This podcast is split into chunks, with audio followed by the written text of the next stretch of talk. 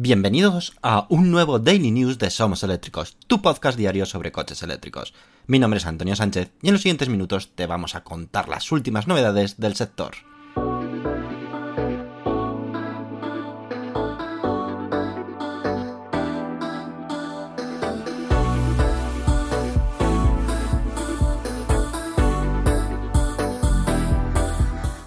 Comenzamos nuestro programa número 174. Muy buenas y bienvenidos a un nuevo Daily News. Hoy es 23 de noviembre de 2023 y ponte cómodo porque comenzamos con toda la actualidad sobre movilidad eléctrica. Empezamos hablando del Vaticano y es que también se electrifica, eso sí, gracias a Volkswagen. El Estado del Vaticano, en un esfuerzo por seguir una estrategia de transición ecológica, ha firmado un acuerdo con Volkswagen para electrificar su flota de vehículos. Este cambio forma parte del programa Conversión Ecológica 2030 promovido por el propio Vaticano, con el objetivo de reemplazar todos los coches del Estado por modelos completamente eléctricos para 2030. Volkswagen suministrará modelos eléctricos como el Volkswagen ID3 y el Volkswagen ID4. Este acuerdo es un paso significativo hacia la sostenibilidad y refleja un creciente compromiso con la ecología y la reducción de la huella de carbono. La decisión del Vaticano de adoptar vehículos eléctricos es indicativo de una tendencia global hacia la electrificación del transporte y un futuro más sostenible. Árboles renovables. La innovación llega hasta esta solución eólico-solar. La compañía francesa New World Wind ha introducido una solución innovadora para la generación de energía renovable en, en entornos urbanos los denominados árboles eólicos solares. Estos árboles, que se integran armoniosamente en el paisaje urbano, están diseñados para parecerse a los árboles convencionales, pero generan energía a través de turbinas eólicas y paneles solares integrados en sus hojas, digámoslo así, y en la base de sus ramas. Estos árboles, que varían en altura de 5 a 10 metros, no están conectados a la red eléctrica y pueden alimentar infraestructuras urbanas como farolas. Un árbol con, por ejemplo, 36 hojas pueden producir hasta 36 megavatios hora anuales. Estos árboles eólicos solares representan un avance significativo en la integración de tecnologías de energías renovables en entornos urbanos, combinando funcionalidad y estética. Son silenciosos y están diseñados para evitar colisiones con aves. La compañía ofrece varias variantes de estos árboles con precios que oscilan entre los 700 y más de 50.000 euros. Y han instalado ya alrededor de 130 árboles en todo el mundo, principalmente para usos comerciales. Madrid finalmente prohíbe los patinetes eléctricos en el metro y en el autobús.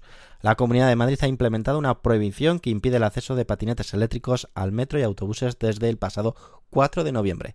Esta medida surge como respuesta a un incidente de un incendio en un vagón del metro causado por la batería de un patinete eléctrico. El Consejo de Administración del Consorcio Regional de Transporte Público Regulares de Madrid ha decidido tomar esta acción por razones de seguridad. La prohibición afecta tanto a patinetes como a monociclos eléctricos y aunque no se especifica, se presume que la bicicleta eléctrica también están incluidas. La ley entró en vigor inmediatamente y se espera una normativa específica dentro de los próximos nueve meses. Esta decisión ha generado debate entre los usuarios de estos vehículos eléctricos de movilidad personal, especialmente entre aquellos que lo utilizan para cubrir trayectos en cercanías o en otros medios de transporte interprovinciales donde sí está permitido su transporte. Northvolt desarrolla una batería de iones de sodio. La empresa sueca Northvolt ha logrado un importante avance tecnológico al desarrollar baterías de iones de sodio.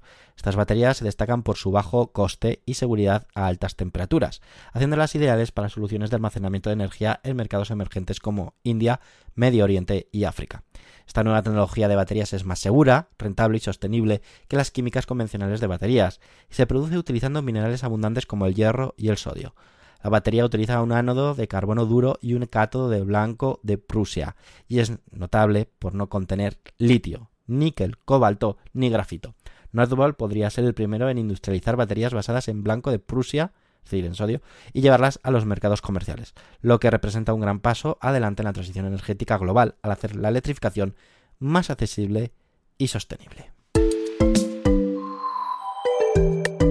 Revelado el precio del Peugeot E3008 en España. El Peugeot E3008, un popular sub de la marca francesa, ahora está disponible en una versión totalmente eléctrica. Este vehículo es notable por ser el primero del grupo Stellantis en utilizar la plataforma STLA Medium. Actualmente se comercializa en España con una única versión que incluye un motor de 210 caballos y una batería de 73 kWh, ofreciendo una autonomía de hasta 525 km según el ciclo WLTP. Se esperan próximamente dos variantes adicionales, una de mayor autonomía con un motor de 230 caballos y una batería de 98 kWh, ofreciendo más de 700 kilómetros de autonomía, y otra de doble motor con una potencia combinada de 320 caballos, manteniendo eso sí la batería de 73 kWh y autonomía de 525 kilómetros. El Peugeot E3008 incorpora tecnologías avanzadas, incluyendo la función V2L, Vehicle to Load, permitiendo ofrecer una potencia de hasta 3 kW. La versión actualmente disponible en España tiene un precio inicial de 26.770 euros presentada la nueva Renault Master, actualizando la versión totalmente eléctrica. Renault ha actualizado su popular furgoneta Renault Master, incluyendo una mejora significativa en la variante 100% eléctrica del modelo. Además, Renault anuncia la posibilidad de implementar un futuro sistema de propulsión de hidrógeno. Esta Renault Master, con más de 3 millones de unidades vendidas desde 1980 y distribuida en más de 50 países, se ha convertido en un modelo clave para la marca. El modelo eléctrico actual está equipado con un motor de 105 kilovatios que ofrece 300 Nm de par y se beneficia de una batería de 87 kWh, proporcionando una autonomía de 410 km bajo el ciclo WLTP. Su consumo es de unos 21 kWh a los 100 km, según el ciclo WLTP, y esta Master eléctrica también ofrece una carga rápida de 130 kW, añadiendo 229 km de autonomía en solo 30 minutos.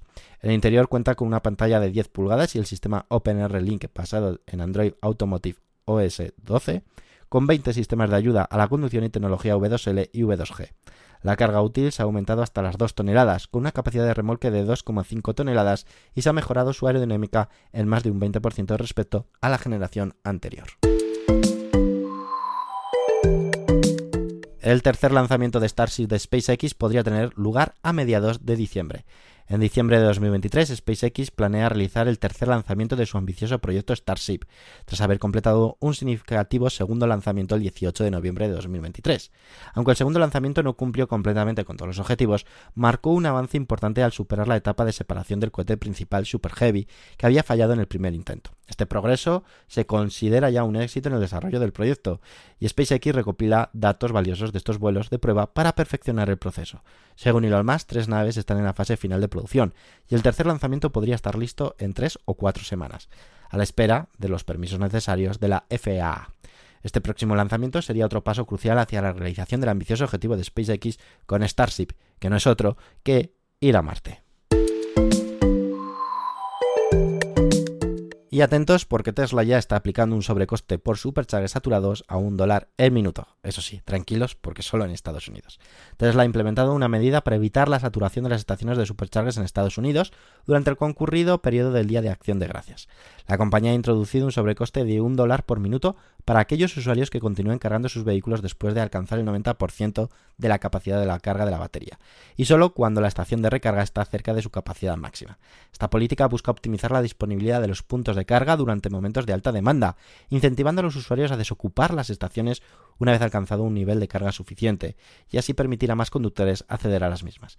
Esta medida es un intento de Tesla para equilibrar la demanda y la disponibilidad en sus populares estaciones de carga durante tiempos de gran movimiento, de mucho tráfico. Y hasta aquí el Daily News de hoy. Espero que os haya gustado como siempre. Mañana nos escuchamos con una nueva entrega, la última de la semana. Y solamente desearos lo mejor durante el día de hoy. Y, y que mañana, como decimos, nos volvemos a escuchar. Hasta luego amigos. Adiós.